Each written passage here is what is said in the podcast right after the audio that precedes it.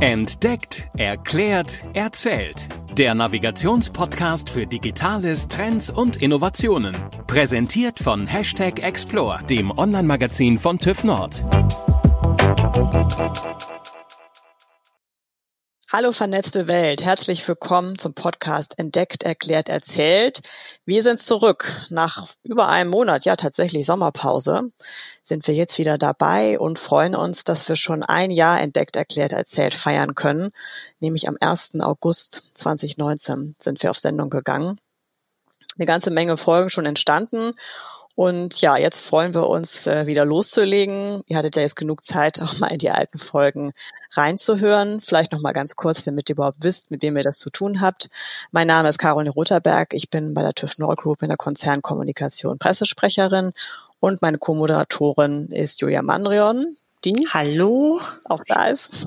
Genau, ich bin ebenfalls in der Konzernkommunikation tätig. Also ich bin eine Kollegin von Caroline und ich kümmere mich hauptsächlich um das Thema digitale Kommunikation. Julia, wir haben ja in der letzten Folge erzählt, der Urlaub steht vor der Tür. Du hattest berichtet, dass es nach Dänemark geht. Wie war es da?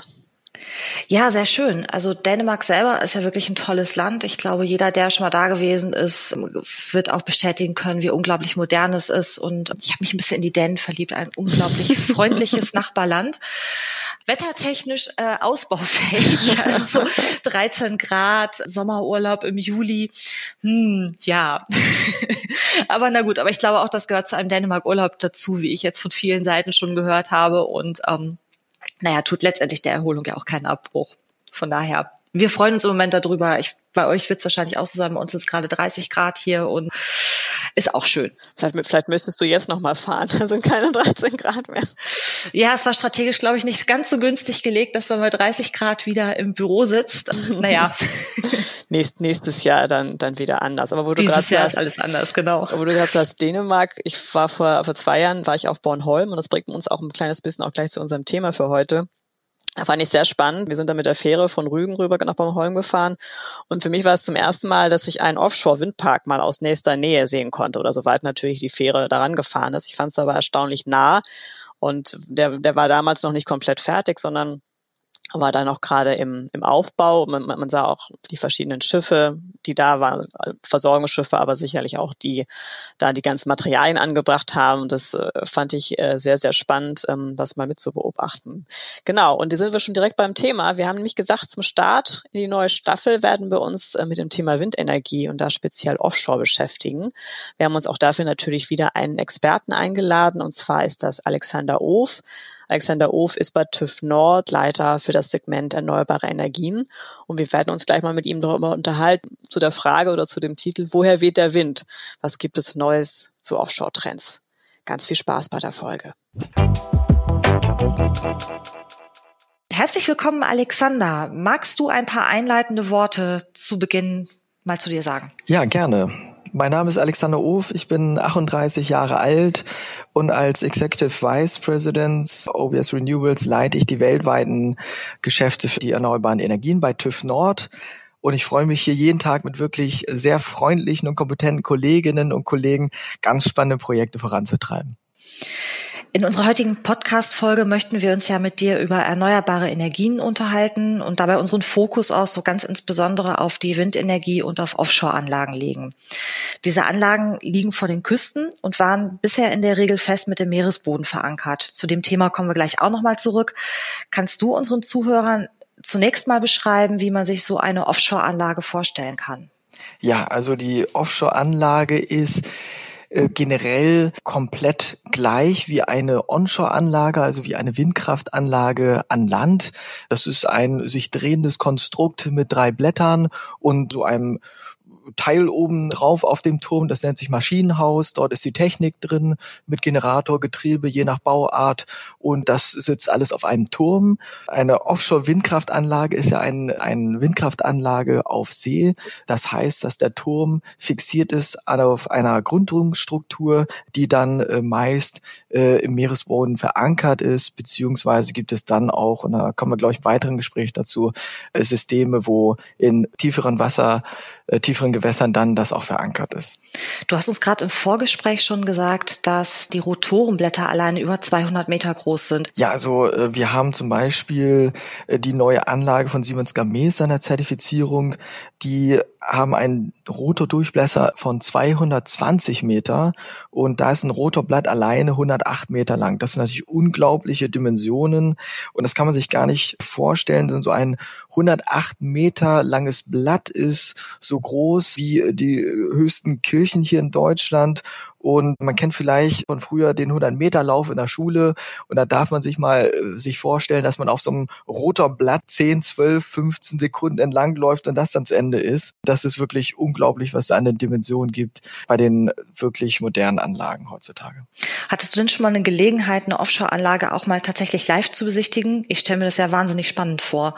Ja, vor zehn Jahren, vor gut zehn Jahren hatte ich die ersten Erfahrungen mit Offshore-Windparks und habe mir mit großer Begeisterung die Anlagenkomponenten damals in Bremerhaven am Containerterminal CT4 angeschaut und das ist wirklich wahnsinnig, was da für Riesenkomponenten in den, in, im Hafen verschoben wird und wir hatten damals ein Installationsschiff mit einem 1000 Tonnen Kran. Das ist wirklich extrem äh, groß und da kann man sich vorstellen, da kann man 500 Elefanten mit einem Hakenhub quasi hochheben, weil ich glaube, so ein Elefant wiegt zwei Tonnen, kann man sich ja gar nicht vorstellen. Ich glaube, die Installations- oder die die Kapazität an Deck, Ladekapazität war 4000 Tonnen. Wahnsinn. Also da kann man äh, wirklich dann nochmal 2000 Elefanten auf das Schiff stellen, ohne dass es irgendwie äh, Probleme gibt. Und das Deck war 90 mal 40 Meter lang, das ist also so groß wie ein Fußballfeld. Das sind äh, Dimensionen,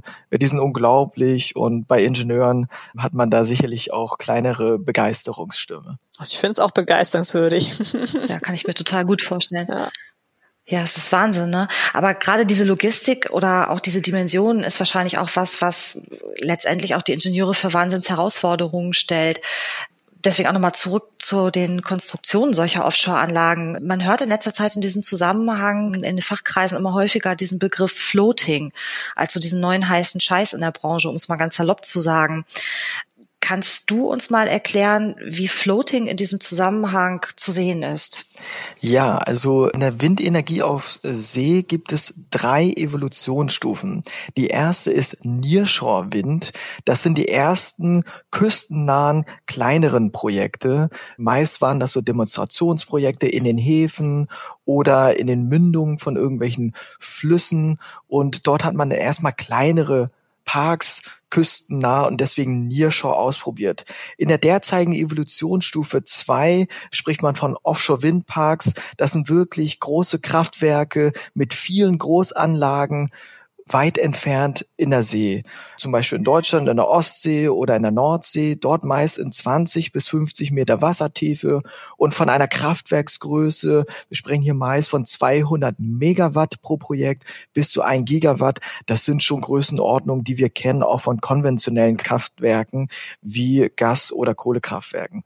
Und die nächste Evolutionsstufe, und das ist wirklich der heiße Schissel, das ist Floating Wind und äh, da spricht man von Windkraftanlagen, die weit, weit auf dem Meer sind, in sehr tiefen Gewässern, wo so Gründungsstrukturen, die fix sind, nicht mehr benutzt werden können. Weil es einfach zu tief ist wahrscheinlich. Ne? Genau. Ne? Mhm. Also man spricht da von Wassertiefen von 50 Meter und mehr. Und man kennt das so ein bisschen aus dem Öl- und Gasbereich, wo die Halbtaucher für die Öl- und Gasbereiche äh, an so Ankernketten fixiert sind. Und das ist hier auch die Technik. Und die ist gerade im, in der vollen Entwicklung. Da gibt es schon die ersten Demonstrationsprojekte. Und das ist langfristig ganz klar die Richtung, wo es hingeht. Und es gibt ein Potenzial mit Floating Wind. Das können wir uns noch gar nicht ausmalen. Damit können wir nach einer Studie von der Internet International Energy Agency elfmal an Strombedarf an abdecken, äh, die wir äh, zukünftig denn überhaupt benötigen. Also das ist wirklich enorm, was Floating Wind an Potenzial hier bieten kann. Also auch riesige Chancen, die damit verbunden sind, um das Thema erneuerbare Energien auch nochmal auf ein ganz anderes Level zu heben. Ja, absolut. Also wenn wir da von Green Hydrogen zum Beispiel reden, von der Produktion von Wasserstoff, da gibt es ja wirklich tolle Visionen von großen Floating Windparks als Tankstellen auf dem Meer, wo direkt Hydrogen produziert wird und dann in Schiffe umgetankt. Das sind die Visionen, wo wir langfristig hingehen auch sollten. Und da werden aber noch viele, viele Ingenieursstunden draufgehen und sicherlich viele Diskussionen, wie man dann so einen langfristigen Weg richtig und sinnvoll gehen kann. Also Floating Wind ist, wenn man das global sieht, nicht nur in der Stromerzeugung, aber auch von Green Hydrogen sicherlich ein ganz, ganz, ganz interessanter Technologiesprung. Was sind denn genau im Moment noch die Hindernisse, um diese Technik wirklich ganz breit auf den Weg zu bringen? Also du hast jetzt ja gerade von den riesigen Chancen berichtet, die wir mit dieser Technologie haben. Woran hapert's noch? Der Offshore-Windmarkt hat ja so um 2000 richtig erst begonnen. Und da gab's die ersten Nearshore-Projekte in Dänemark, in UK. Und in Deutschland hatten wir den Beginn des Offshore-Windmarktes ja erst 2008 und 2009 beim Demonstrationsprojekt Alpha Ventus. Und damals war wirklich die herausragende Fragestellung, können wir überhaupt Großanlagen auf See technisch umsetzen? Und die Frage ist mittlerweile ganz klar beantwortet ja. Und nun sind zwölf Jahre vergangen und wir haben Riesenkraftwerke in der Nordsee, die wirklich auch kostengünstig Strom produzieren und das auch sehr zuverlässig. Und wir haben eine Marktreife im Offshore-Windmarkt mit ganz, ganz großen Effekten in den Kosten, die wirklich ich glaube, sich auf ein Viertel bewegt haben oder auf ein Viertel runtergegangen sind seitdem. Und wir sind derzeit in einer sich globalisierenden Bewegung von dem Offshore-Windmarkt, der zweiten Evolutionsstufe der Windenergie auf See. Und es fängt jetzt erst an mit Floating Wind und wir sind da noch in, äh, in einem Anfang äh, der Technologie. Es zeichnet sich aber jetzt ab, dass es äh, alternativlos ist ähm, in der Evolutionsstufe, weil viele Länder ja auch nicht die guten Bedingungen haben, die wir zum Beispiel in der Nordsee haben, nämlich große Flächen von große Seeflächen ohne äh, große Meeresflächen mit Wassertiefen bis zu 50 Meter. Gerade Japan oder Korea, da gibt es steil abfallende Küsten und dort sind einfach die Bedingungen für Offshore-Wind limitiert und dort wird man viel schneller in Floating-Wind gehen. Das wird allerdings noch ein paar Jahre einfach dauern, damit das auch kosteneffizient umsetzbar ist. Da würde ich gerne nochmal an den Anfang zurückgehen. Da hatten wir ja schon drüber gesprochen, dass diese Dimensionen immer größer werden. Eine Höhe vom Rotorblatt 108 Meter, jetzt gerade im konkreten Fall dieser neuen Siemens-Anlage, Rotordurchmesser von 222 Metern, das ist eine Dimension, die man sich sozusagen ja so einfach als, als kleines Menschlein kaum vorstellen kann. Ist das jetzt erstmal eine für sich stehende Anlage oder ist das wirklich auch ein Vorstoß, wo weitere nachziehen, wo man sagen kann, ja, da geht's weiterhin und das ist der neue Maßstab? Die technologische Richtung ist ganz klar. Es wird immer größer. Sowohl die Projekte werden größer als auch die Anlagen selbst. In, Im Jahre 2000 gab es Windkraftanlagen von zwei bis drei Megawatt. Das waren die größten seinerzeit. Und vor zehn Jahren waren die Anlagen, die größten Anlagen so fünf bis sechs Megawatt. Und wir sehen bis 2025 wahrscheinlich Anlagengrößen von zehn bis 15 Megawatt. Und ich glaube, dass die technologische Weiterentwicklung ganz klar Richtung größeren Anlagen noch gehen wird, weil eine größere Anlage kann einfach Strom billiger erzeugen. Und auf See haben wir die logistischen Limitationen nicht, die wir onshore haben, also an Land, zum Beispiel bei Straßen oder wenn äh, Turmteile und Windkraftanlagen Teile zum Beispiel unter Brücken transportiert werden müssen. Da gibt es einfach diese Limitation, die haben wir auf See nicht. Und dort ist immer die Frage, was ist denn technisch überhaupt darstellbar? Und hier werden wir ganz klar in Zukunft noch viel größere Anlagen sehen. Wie groß sie dann in 2030 sind, das wage ich mir kaum vorstellen, denn ich finde die technische Entwicklung der letzten zehn Jahre schon wirklich rasant und freue mich darüber auch ungemein. Denk gerade daran, was ist das höchste Gebäude aktuell? Ich glaube in Dubai, an der Tower, oder? Der ist ja fast, fast Meter, Kilometer ja. groß. Ja. Das muss ich jetzt gerade mal hier ja, äh, mal parallel checken. in Abu Dhabi. Ne? Vielleicht ist es ja der Benchmark, den wir vorgeben wollen für die genau. Offshore-Windkraft. Ja. Ich hoffe, die Ingenieure sind da nicht total sauer auf uns. Aber äh, sehr ja, gerne. Ja, mal einen neuen Standard gesetzt. Genau, Wikipedia sagt gerade, dass Burj Khalifa ist es und ähm, 828 Meter hoch. Okay, ja. Da haben wir noch ein bisschen Luft nach oben bei den Windanlagen. Ja. ja, muss ja auch noch ein bisschen was passieren. Also die Entwicklung geht weiter. Sehr spannend. Das sind ja erst 10, 20 Jahre, die marktreifen. Mal gucken, was die nächsten 20 Jahre noch bringen und wie nah wir dann rankommen. Ähm, da bin ich selbst sehr gespannt. Ja wir hören uns auf jeden Fall dann nochmal. Also es ist noch weiterer Gesprächsbedarf. Ja, jetzt sind wir auch mit unserem ersten Frageblock äh, schon ans Ende gekommen und wir haben ja immer in unserem Podcast am Ende nochmal ein paar feste Fragen zum Abschluss. Und wenn du bereit bist, dann können wir loslegen. Wann warst du das letzte Mal 24 Stunden offline? Und falls ja, warum? Ja, ähm, ich kann mich nicht daran erinnern, dass ich für 24 Stunden wirklich äh, in letzter Zeit mein Handy ausgestellt habe, um ein äh, Digital Detox äh, oder dergleichen zu machen. Ich glaube, das letzte Mal an die 24 Stunden offline war ich im Langstreckenflug nach Australien und dort hatten wir dann so einen wirklich ellenlangen Flug und ich liebe es einfach im Flieger dann äh, zu schlafen und zu dösen und irgendwelche Filme zu gucken und möchte dann nicht unbedingt auch noch im Flieger dieses ganz langsame Internet anmachen. Ich glaube, da war ich das letzte Mal offline, aber was ich gemacht habe, auch um diese ständige Online-Sache ein bisschen zu verringern, war, dass ich mir jetzt einen analogen Wecker gekauft habe, dass ich nicht mit dem iPhone ins Bett gehe und damit wieder aufwache sozusagen, sondern dass es wirklich dann im Wohnzimmer liegt und ich ich da so ein bisschen räumliche Distanz habe. Das ist so ein bisschen mein Digital Detox. Man muss sich selbst austricksen heutzutage, ne? Es ist leider irgendwie so. Ja, der Lifehack ist ein analoger Wecker. Ja, das ist gut. Und hat der so einen ganz, ganz fiesen, so, so wie früher? nee, das ist, ein, das ist ein humaner Wecker. Ein ganz normaler humaner Wecker. Dass die ganze Nachbarschaft auch damit aus dem Bett mit Nee, mit denen habe ich keinen Ärger. Nicht mit dem Wecker. Aber wie du gerade Australien gesagt hast, wäre wär die australische Küste auch was für Floating? Weil ich könnte mir vorstellen, dass es da auch sehr schnell, sehr tief runtergeht, oder? Ja, in Australien haben wir da die Besonderheit, dass wir einen riesen Kontinent haben mit äh, einer geringen Populationsdichte. Deswegen haben sie, haben die Australier auch ganz große Chancen im Ausbau der Onshore-Wind. Und da ist immer die Frage, was ist denn kosteneffizienter? Der große Ausbau von Onshore-Windparks im Landesinneren oder halt Offshore-Windparks an den vielleicht Ballungszentren, den Abnahmezentren wie Melbourne, Sydney und so weiter. Ich glaube, das wird ein Wettlaufen der Technologien sein, was hier kosten- und technologisch sinnvoll ist. Vielleicht habt ihr bald da ja auch mal ein Projekt, was zu zertifizieren ist, dann kannst du nochmal die Reise antreten dann kann ich mich nochmal in einen Digital Detox von genau. annähernd 24 Stunden begeben, ja. ja. Ja, du hast gerade gesagt, du hast jetzt einen analogen Wecker, aber gäbe es denn aus deiner Sicht eine digitale Innovation, die nochmal erfunden werden müsste?